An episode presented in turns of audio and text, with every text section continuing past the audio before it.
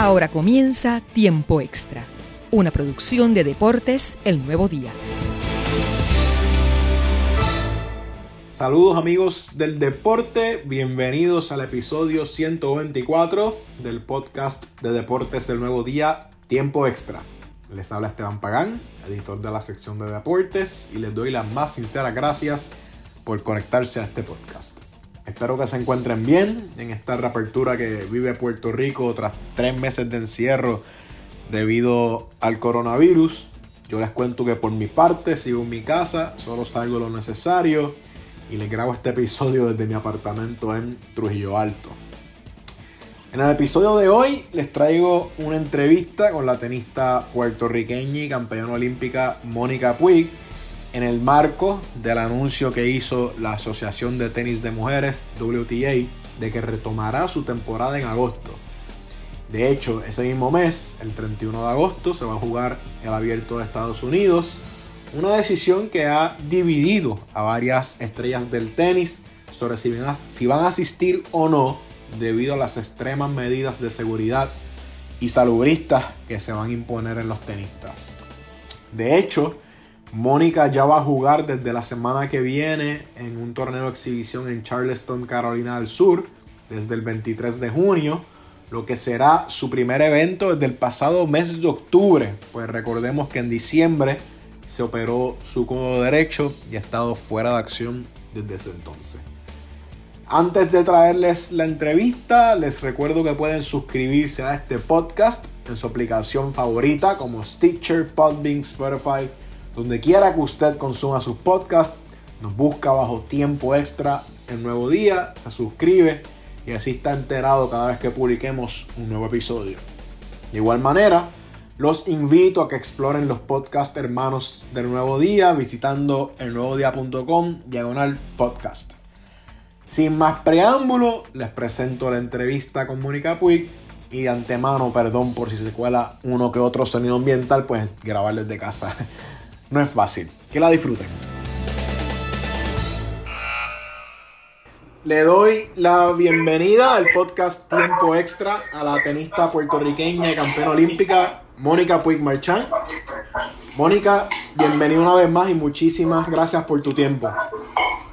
No, muchísimas gracias por tenerme aquí de nuevo, eh, bajo diferentes circunstancias, obviamente, pero muy contenta de, de nuevo estar aquí charlando contigo. ¿Desde dónde nos hablas? Estoy en Miami, donde ahora mismo eh, estoy entrenando, donde he estado pasando la cuarentena y ahora mismo donde me voy, me estoy volviendo loca porque ya el tenis va empezando de nuevo, así que tenemos que literalmente dejar todo y empezar a entrenar y salir a competir y todo. Sí, de hecho, eh, vaya timing, estaremos acordado esta entrevista hoy miércoles, estás a una semana también de lo que será el torneo en Charlotte, Carolina del Sur, el Credit One Bank Invitation. Es un torneo fuera del tour, se va a jugar sin público, pero podría decirse que es una buena prueba a lo que será el tenis el resto del año. Sería además tu primer torneo desde octubre, pues te operaste el codo después. ¿Cómo te sientes? Bueno, honestamente eh, estoy muy nerviosa. porque como dijiste, no he estado en competencia desde octubre, así que me siento bastante rusty todavía en lo que es competir, eh, ver la cancha, los puntos, todo, pero he estado entrenando muy fuerte y esto como que no lo estoy tomando como algo, eh, un puesto apunte al futuro, porque sé que es el primer torneo y que no es torneo, se va a jugar a un diferente formato, vamos a hacer dos equipos de de 16 jugadoras y vamos a jugar en la semana dos partidos sencillos, dos partidos de dobles. Eso es lo que me han dicho. Todavía no sé qué es el format de, del scoring ni nada. Pero para mí es como que lo estoy tomando de práctica. Tú sabes, cuando uno moja los pies antes de entrar en el agua, que tengo que empezar a, a, sentir otra vez lo que es la competencia, eh, lo que es entrar en la rutina de, de un torneo Así que para mí va a ser como que muchos firsts en esta en este inicio. Eh, obviamente como me perdí los primeros tres meses de la temporada por la lesión, eh, pero estoy muy contenta, estoy emocionada, literalmente no, no creía que iba a venir este día y está aquí ya, así que tenemos que salir corriendo arrancando para Carolina del Sur para ya empezar el martes, es cuando empieza. Ya he visto a través de las redes sociales que tienes a todo tu equipo contigo, entrenando en, en Miami. Gracias a Dios. Este, ¿Desde cuándo han estado contigo?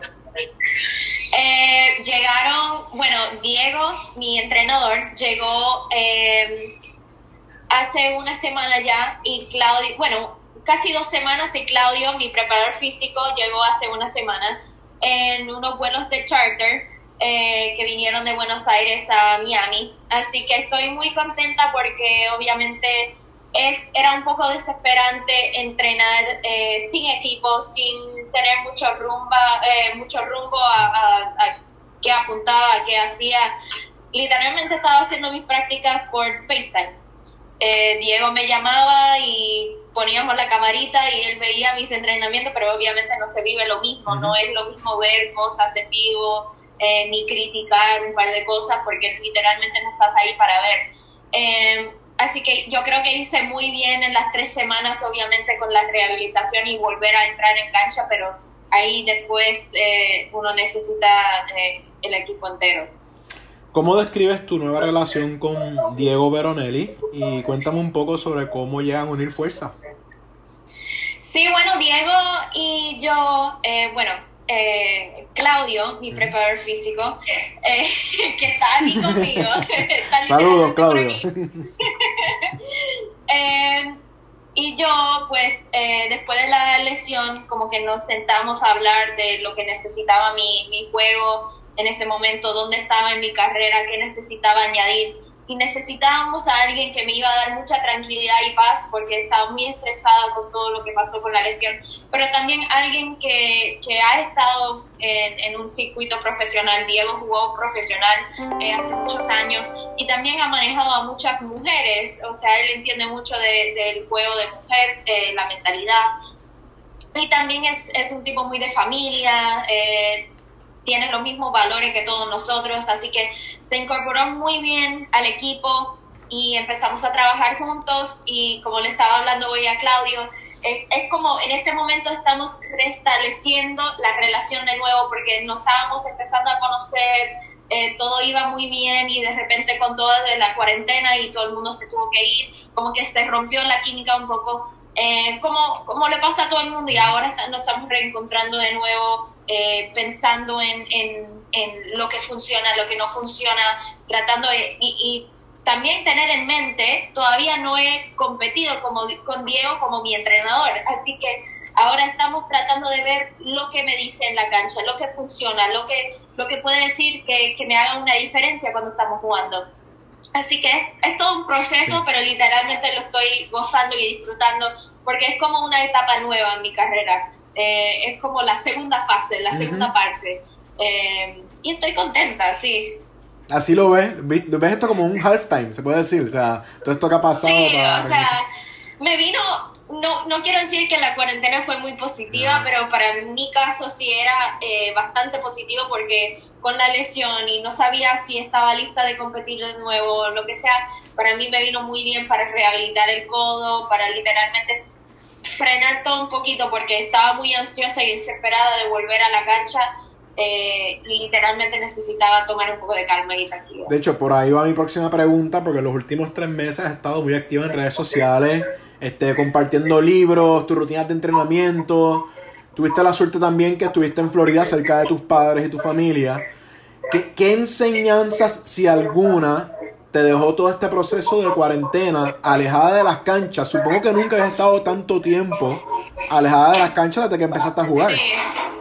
Sí. bueno, para mí yo creo que la enseñanza más grande es saber quién está a tu lado cuando las cosas literalmente no están a tu favor. Y me he dado cuenta mucho que yo necesito mucho a mi familia, necesitaba mucho a Claudio, a Diego. Literalmente cuando llegaron era, estaba tan y tan contenta porque me faltaba esa parte de mí, porque son mi familia también. Voy a casa de mis padres todos los días, empecé a cocinar, empecé a hacer cosas que a mí me gustan, eh, empecé a tomar más tiempo para mí y enfocarme en mi salud mental, en lo que yo necesitaba, literalmente estar tranquila, porque en el mundo del tenis uno nunca está tranquilo, siempre estamos de hotel en hotel, viaje en viaje, eh, y no se puede respirar tranquilidad. Y también en, en estos momentos eh, de, de, mucho downtime, como se dice, como que uno empieza a conocerse mejor y a veces asusta porque con mucho silencio y, y, cosas aparecen pensamientos, aparecen sentimientos que uno le da miedo como que explorar esos diferentes eh, túneles de tu mente, de tu corazón, de todo. Y, y, es un poco difícil, pero creo que ahora, después de esta cuarentena, yo veo una Mónica más feliz quizás que antes porque eh, me entiendo un poco mejor ahora que antes. También he notado que has estado súper abierta al tema de hablar sobre lo de la depresión que sufriste después de la media olímpica. Esas cosas solamente los deportistas se las esconden este, porque creen que es una señal de debilidad. Pero ¿por qué para ti fue importante no solamente decirlo, sino enfatizar y recalcar sobre eso? ¿Por qué tomaste esa decisión de, sacarlo y, y, ser repetitiva sobre el tema? Bueno, es muy difícil la vida de un deportista y yo creo que mucha gente nos ven como superhéroes eh, nos ven como si literalmente somos intocables a veces. Pero nosotros sufrimos igual que una persona normal. Hay, hay cosas en la vida que uno no sabe cómo explicar. Hay sentimientos que yo todavía no entiendo. O sea, estoy entendiendo más parte de mí, pero hay partes de mí que todavía me sigo haciendo preguntas y por qué me siento así y todo. Y en ese momento dado, yo creo que mucha gente estaba preguntando, pero ¿por qué estás perdiendo? ¿Qué es la medalla? ¿Qué esto? ¿Qué es lo otro? Y yo en ese momento dije, mira, wow, yo soy una persona normal y algo aquí no está bien. Y yo creo que tomó mucho de mí de, de, de salir a decir estas cosas porque yo creo que parte de mí también quería ser ese superhéroe, quería mostrarle a todo el mundo que yo era fuerte, poderosa y todo, pero en realidad a veces somos frágiles, eh, tenemos esa parte de nosotros que no podemos ser fuertes todo el tiempo. y, y en admitir lo que me estaba pasando, en decirlo, en hablarlo y literalmente sacármelo de encima, me liberé de muchas cosas, me liberé del estrés, me liberé de, de la expectativa de, de, de los demás, que es algo que yo creo que con la edad mucha gente dice que con la edad te va importando menos lo que piensa la gente de ti, pero para mí yo creo que es al revés. me, estaba importando demasiado lo que decían de mí, cómo me, eh, cómo me veían las personas. Y yo creo que el liberarme de eso, también empecé a liberarme de, de las opiniones externas que literalmente no tenía que ver con mi entorno. Y ahí empecé a vivir más, empecé a respirar más, empecé a disfrutar más de mi vida incluso creo que después de admitir esas cosas empecé a madurar como persona. Cambiando un poco el tema, este, ya mirando a que regresa el deporte, este, estamos viendo muchas ligas, la NBA va a jugar en Orlando, por ejemplo, pero sin embargo, en Estados Unidos, tú vives en Florida, se ve también un repunte de casos de coronavirus. Eh, ¿cómo, ¿Estás de acuerdo en cómo se está lidiando la situación allá en Estados Unidos, en Florida? ¿Crees que se puede hacer más? ¿Te preocupa algo?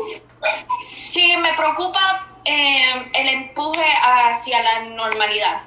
Entiendo que ya están abriendo los negocios. Yo incluso he ido a centros comerciales. Obviamente no paso mucho tiempo ahí porque yo solo voy a lo necesario y me voy, eh, trato de cuidarme bien con mi mascarilla y todo. Pero es un poco asusta en realidad porque empiezan a abrir todo y los casos empiezan a subir eh, todo el mundo quiere que nosotros volvamos a competir y aunque yo estoy muy ansiosa y estoy muy emocionada de, de que se va a dar, ojalá, eh, los torneos, todavía corre el riesgo de, de, que esto pase y lo que más me asusta es que tú no sabes cómo te va a afectar a ti. Claro. Cada persona le puede afectar en diferentes formas, pero también uno tiene que ver que cada caso de COVID es diferente también lo que me asusta es la cuarentena, eh, o sea, una cuarentena, cuarentena. Ah, el otro día estaba hablando con una, con una amiga mía, yo dije, no se puede decir que estamos en cuarentena cuando podemos salir. Literalmente cuarentena es estando sola en un sitio, en, una burbuja. Eso es cuarentena. Así que lo que estamos ahora mismo es tomando medidas eh, de precaución, pero me asusta estar en cuarentena, o sea, 14 días sola, sin, sin poder ver a nadie, sin nada, sin poder estar con mi familia. Me asusta esa cosa y también me asusta el riesgo que estoy poniéndole a mi familia. Porque ahora estoy más apegada que nunca a mis papás, a mi mamá, a todo el mundo. Y si me pasa a mí, no puedo estar con ellos. Y si yo me, eh, soy un caso positivo y entonces estoy alrededor de ellos, pero no tengo síntomas, le puede pasar algo peor a ellos. Así que, que estoy cómoda con la situación, no, pero así es la cosa a veces. Eh, yo tengo que trabajar y mi trabajo eh, desafortunadamente dice que yo tengo que montarme en un avión y ir de sitio en sitio a competir. Y bueno, ahora mismo apoyo la decisión de volver a jugar porque yo necesito trabajar y yo necesito competir para, para ganarme la vida y, todo eso, así que es necesario que estoy haciéndolo por puro placer, no, porque me quiero cuidar y hoy en día no me siento muy segura, pero nada, a veces hay que hacer cosas que uno no quiere porque debe. Eh, y bueno.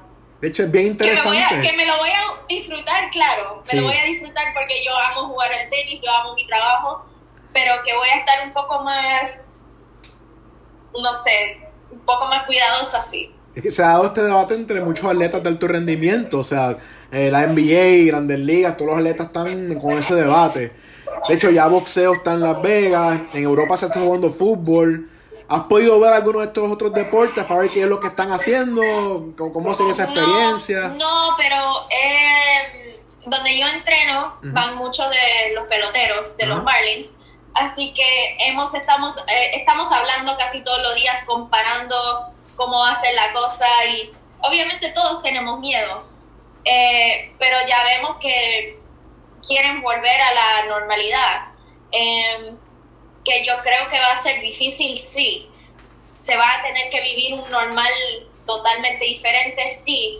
Va a ser raro jugar sin público, totalmente. Hoy estábamos hablando de eso en cancha. ¿Cómo va a ser jugando en, la cancha central de, de US Open y uno dice, vamos, y se va a escuchar, vamos, vamos, en el estadio? Va a ser raro. Pero nada, quieren la gente quiere ver deporte, el deporte alegra el día a mucha gente. Yo lo entiendo, entiendo y también entiendo todo el dinero que va al deporte, eh, los broadcasting. Hay, hay muchos factores que van a, estas decisiones y bueno, también entiendo que somos atletas y queremos jugar. Somos como niños chiquitos que queremos entrar a la cancha, ya, estamos desesperados de estar en casa, ya ya está bueno ya, pero...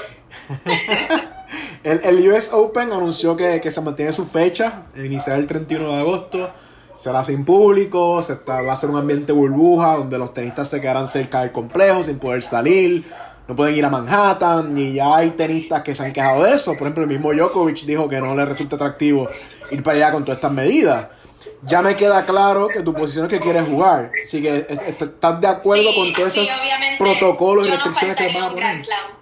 Yo no faltaría un Grand Slam. Eh, para mí, lo de quedarse dentro del hotel y no salir, para mí no me importa, porque eso es lo que hago normalmente.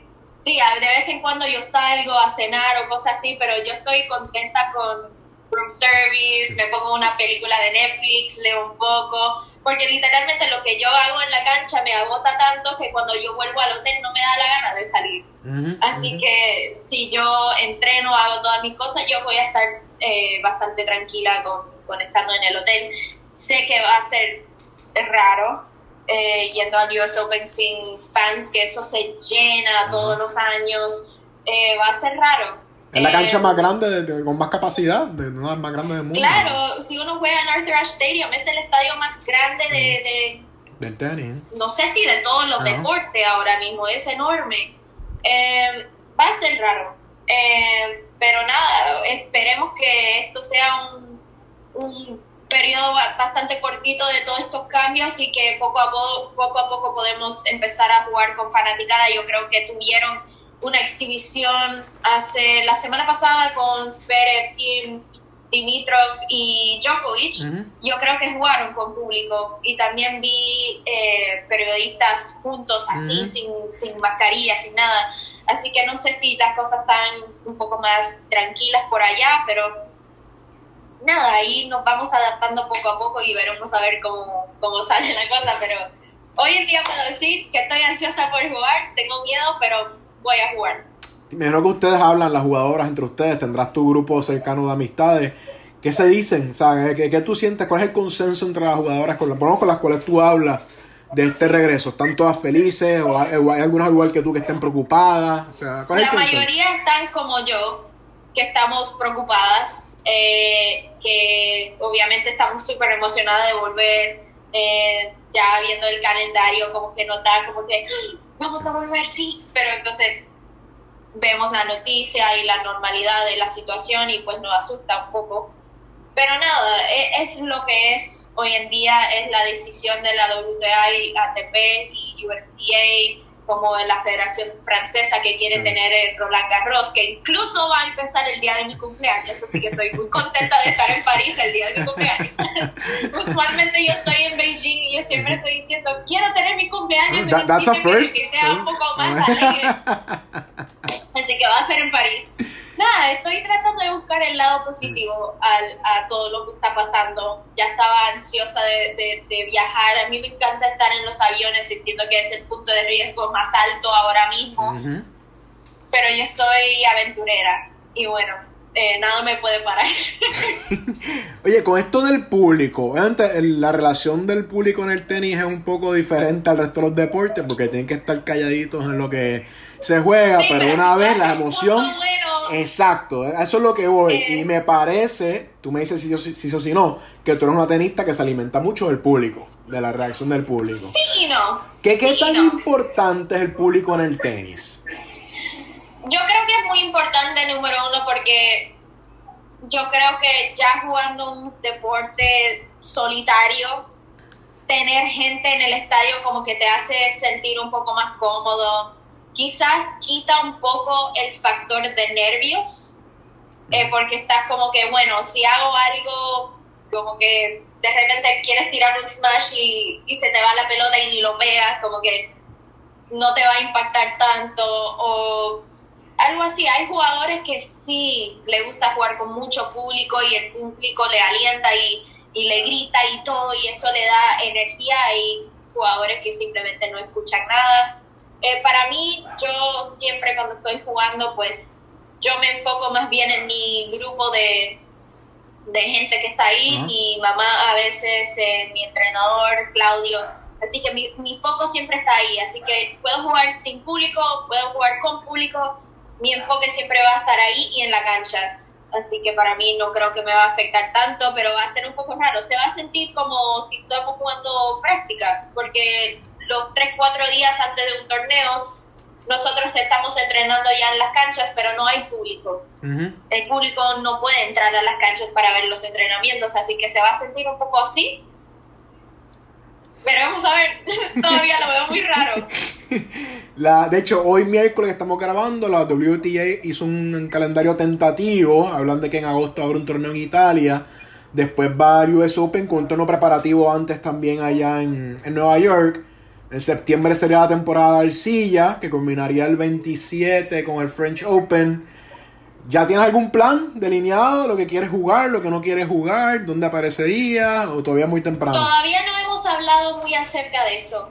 Eh, porque todavía estamos a dos meses. Yo creo que los entry deadlines son el mes que viene. Así que todavía tenemos tiempo de hablar. También quiero ver cómo me va en Charleston Acabo de firmar eh, por la temporada entera de, de World Team Tennis que se va a jugar en, en, West Virginia. Voy a jugar con el equipo de Las Vegas de nuevo, que jugué un fin de semana del año pasado y me encantó.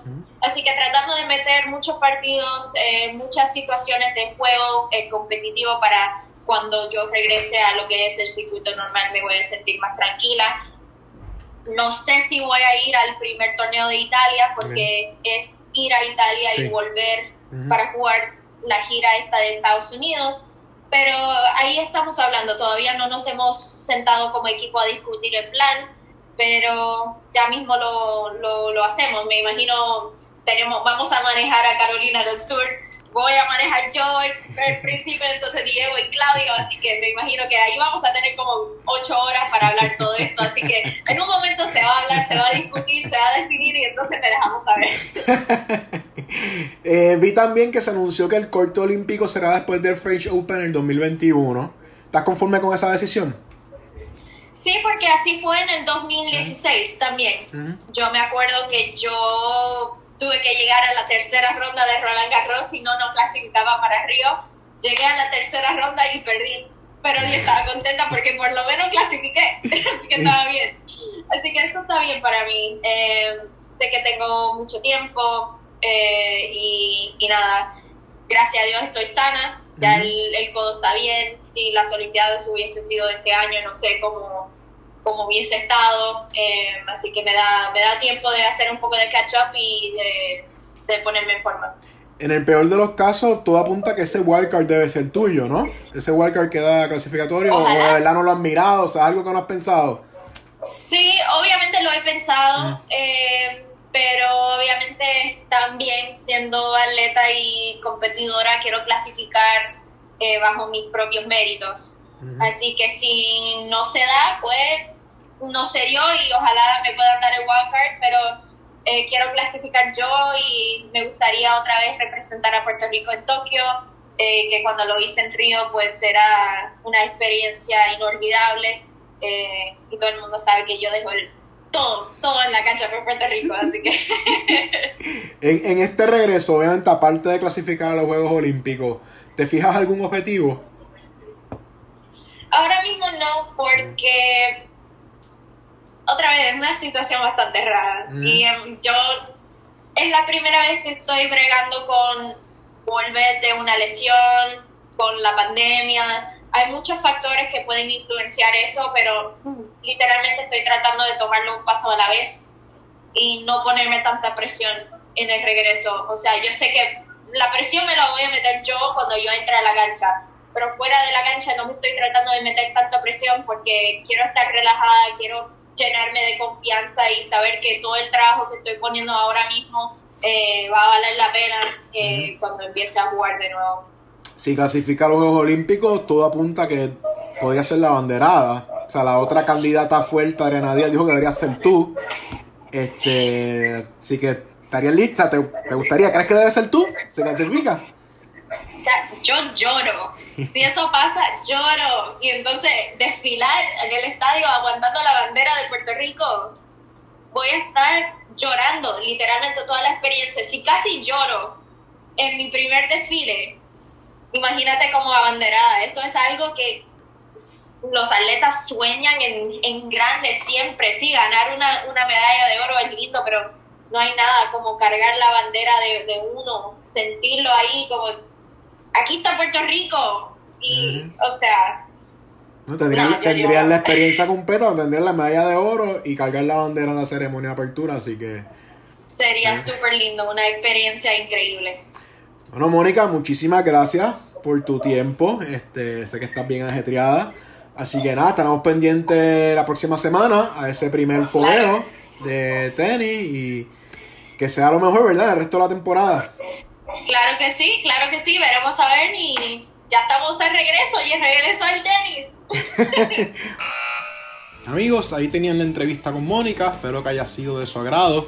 Yo los invito a que sigan conectados a endy.com. Como saben, ya la actividad deportiva va reiniciando, así que nosotros no le perderemos el pulso a todos los aconteceres. Así que a nombre de este servidor, Esteban Pagán, el compañero Alexis Cedeño en la edición, Muchísimas gracias y será hasta la próxima.